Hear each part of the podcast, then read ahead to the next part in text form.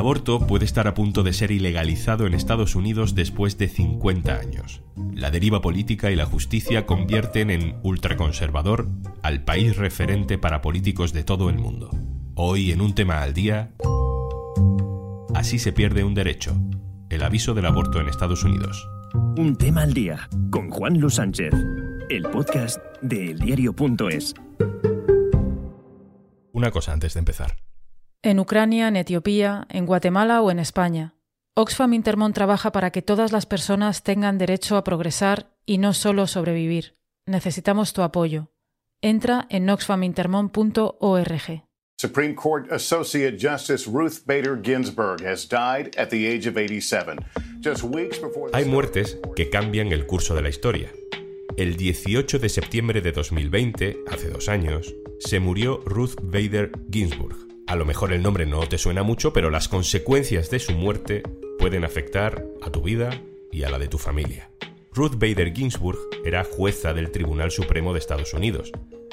Progresista, feminista, defensora de los derechos civiles, un mito. People ask me sometimes, when do you think it will be enough?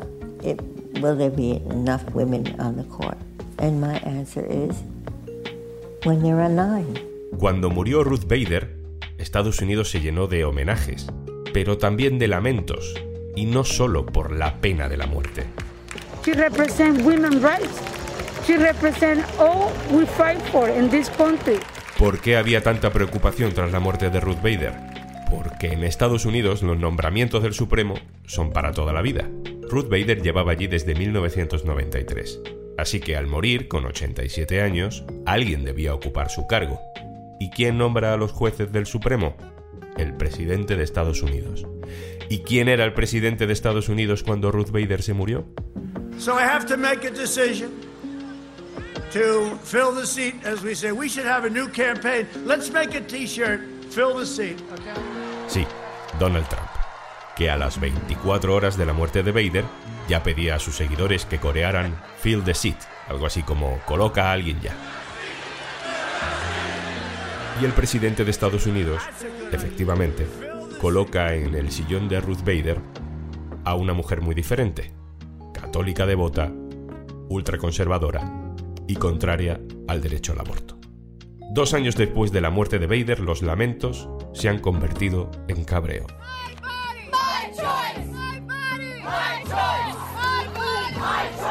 Estos días ha trascendido un documento que recoge la opinión de cinco de los nueve jueces del Tribunal Supremo norteamericano.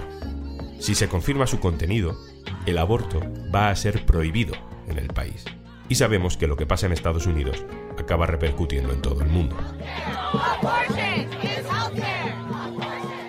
Vamos a tratar este tema con Ana Requena, redactora jefa de género del diario.es. Hola Ana. Hola, ¿qué tal? Y con el jefe de internacional del diario.es, Javier Biosca. Hola Javi.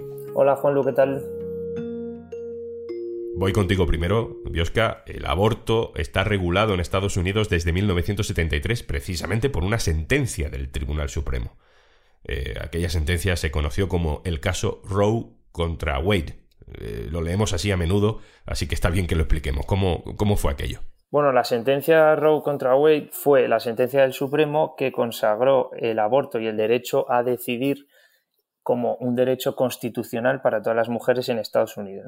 El caso se inició por una demanda que interpuso Jane Roe, que realmente es un seudónimo judicial, que la mujer de verdad se llamaba Norma McCorbery, una demanda contra Wade, que era el fiscal de distrito de Texas. Entonces, Jane Roe lo que quería era abortar en Texas y la ley del Estado no se lo permitía.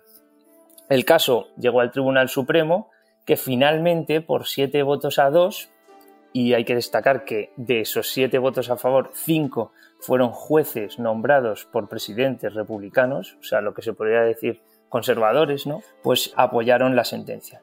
Esta sentencia lo que dice es que el aborto es un derecho constitucional que está amparado en la enmienda 14 de la Constitución, que es la que regula la libertad de la vida privada.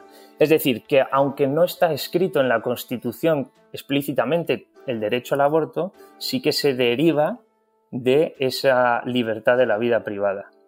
Y el borrador que hemos conocido ahora, el documento que se ha filtrado, lo que implica es una marcha atrás del propio Tribunal Supremo? Pues lo que dice ahora ese borrador, que evidentemente todavía no es la decisión definitiva, que la conoceremos aproximadamente el mes que viene, en junio, lo que dice es que la sentencia del 73 está mal planteada desde un inicio y desde su concepción. Dice que no se puede concluir que el aborto es un derecho constitucional y que esa interpretación de la libertad de la vida privada es equivocada. ¿no? ¿Por qué? Pues lo que afirma el juez que escribe el borrador, la opinión, y todos los jueces que lo apoyan, es que en ese momento el aborto no era un derecho arraigado en la tradición de Estados Unidos, con lo cual no se puede considerar el aborto como el derecho de las mujeres, ¿no? como un derecho constitucional, que es lo que impedía a los estados regular y prohibir el aborto. Hay alrededor de 26 estados que ya tienen leyes aprobadas que prohíben el aborto en esas primeras semanas de embarazo, o sea, antes de la viabilidad del feto. ¿no? Lo que pasa es que no están en vigor porque la sentencia del Tribunal Supremo de Roe contra Wade amparaba el derecho al aborto. ¿no? Lo que ha pasado ahora es que si esa sentencia Roe contra Wade se deroga, esas leyes entrarán en vigor y prácticamente la mitad de Estados Unidos tendrá ilegalizado el aborto.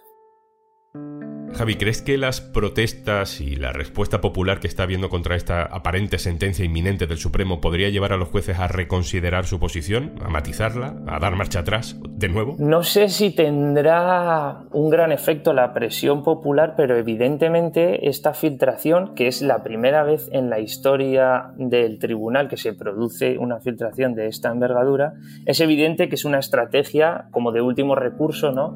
Para intentar cambiar el destino de Roe contra Wade, pero no sé hasta qué punto tendrá efecto.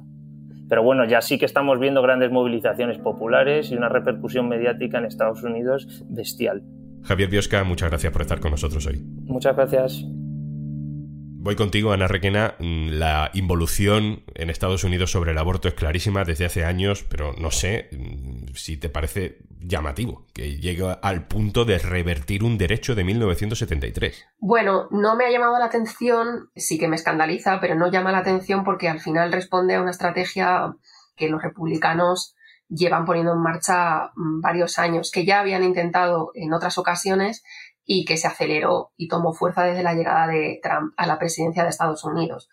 Desde ese momento como que quedó muy claro que el objetivo final era que el caso, que esa sentencia volviera a llegar al Supremo para que tuviera que revisarla. La estrategia de Trump fue, por un lado, nombrar a jueces muy ultras para los puestos del Supremo que quedaban vacantes y asegurarse así una posición pues muy conservadora cuando ese asunto llegara al Supremo y por otro lado varios estados republicanos empezaron a aprobar legislaciones muy, restrictivas que en la práctica restringían pues prácticamente totalmente el derecho al aborto las llamadas leyes del latido, ¿no? De manera, ¿no? que daban lugar a esos recursos judiciales de clínicas o de movimientos por los derechos civiles, ¿no? Esa batalla legal que pues en algunos casos sí que paralizaba esas reformas restrictivas, pero que al final, ¿no? Pues avanzaban para preparar el terreno, ¿no? Ampliando un poco el foco, saliendo de Estados Unidos, no deja de ser paradójico que esta medida coincida con precisamente la aprobación de leyes que protegen a las mujeres que quieren abortar en, en, otros países de América Latina. Estoy pensando en Chile, en Argentina, en México. Países que siempre responden a, a un prejuicio de parecernos más machistas, ¿no? Claro, ese en principio es lo que tendremos que cuestionar, porque muchas veces nos basamos en prejuicios para afirmar, ¿no? Que países así de occidentales o del norte, ¿no? En lugar del sur parece que, siempre estamos más avanzados y somos menos machistas y, para nada, siempre es así. De hecho, la potencia feminista más fuerte, ¿no? De los últimos años está en América Latina y como se ha demostrado, ¿no? Se ha demostrado con las huelgas feministas y se ha demostrado con conquistas muy, muy, muy importantes como las del aborto en Argentina que sí que fue una decisión legislativa o ejecutiva. Lo que me parece curioso en este caso es que en el caso, por ejemplo, de México o de Colombia, que en los últimos meses también han vivido despenalizaciones del aborto, en ese caso sí que han sido decisiones judiciales, han sido las Cortes Supremas, los tribunales del país los que han avanzado gracias a causas ¿no? que han llevado el movimiento feminista, que es justo todo lo contrario a lo que sí que va a pasar o lo que puede pasar en, en Estados Unidos, que en lugar de tribunales que están avanzando en derechos, sea los tribunales los que estén restringiendo derechos. ¿no? Ana, ¿crees que lo que estamos viendo en Estados Unidos, ver cómo se esfuma el derecho al aborto, podría pasar también en España? Por poder pasar, puede pasar en todas partes porque eso es un derecho siempre en disputa y no tenemos que olvidar que evidentemente los partidos conservadores y ultras donde llegan al poder tratan de arañar y de revocar este derecho y es también siempre uno de los derechos que tienen en el punto de mira los grupos más ultra, los grupos religiosos. Con lo cual es algo que tenemos que defender mucho. En el caso de España, bueno, llevamos como 12 años esperando a que el Tribunal Constitucional se pronuncie sobre el recurso de inconstitucionalidad que en su día el PP interpuso contra la ley que se aprobó cuando gobernaba Zapatero, la ley de plazos, no se ha pronunciado en todo este tiempo. Parece que podría retomar ahora esa ponencia y pronunciarse. Y además quien tendría que hacer esa ponencia es un magistrado conservador, Enrique Arnaldo, próximo al PP, que publicó artículos mm, en su momento muy críticos con esa ley de Zapatero.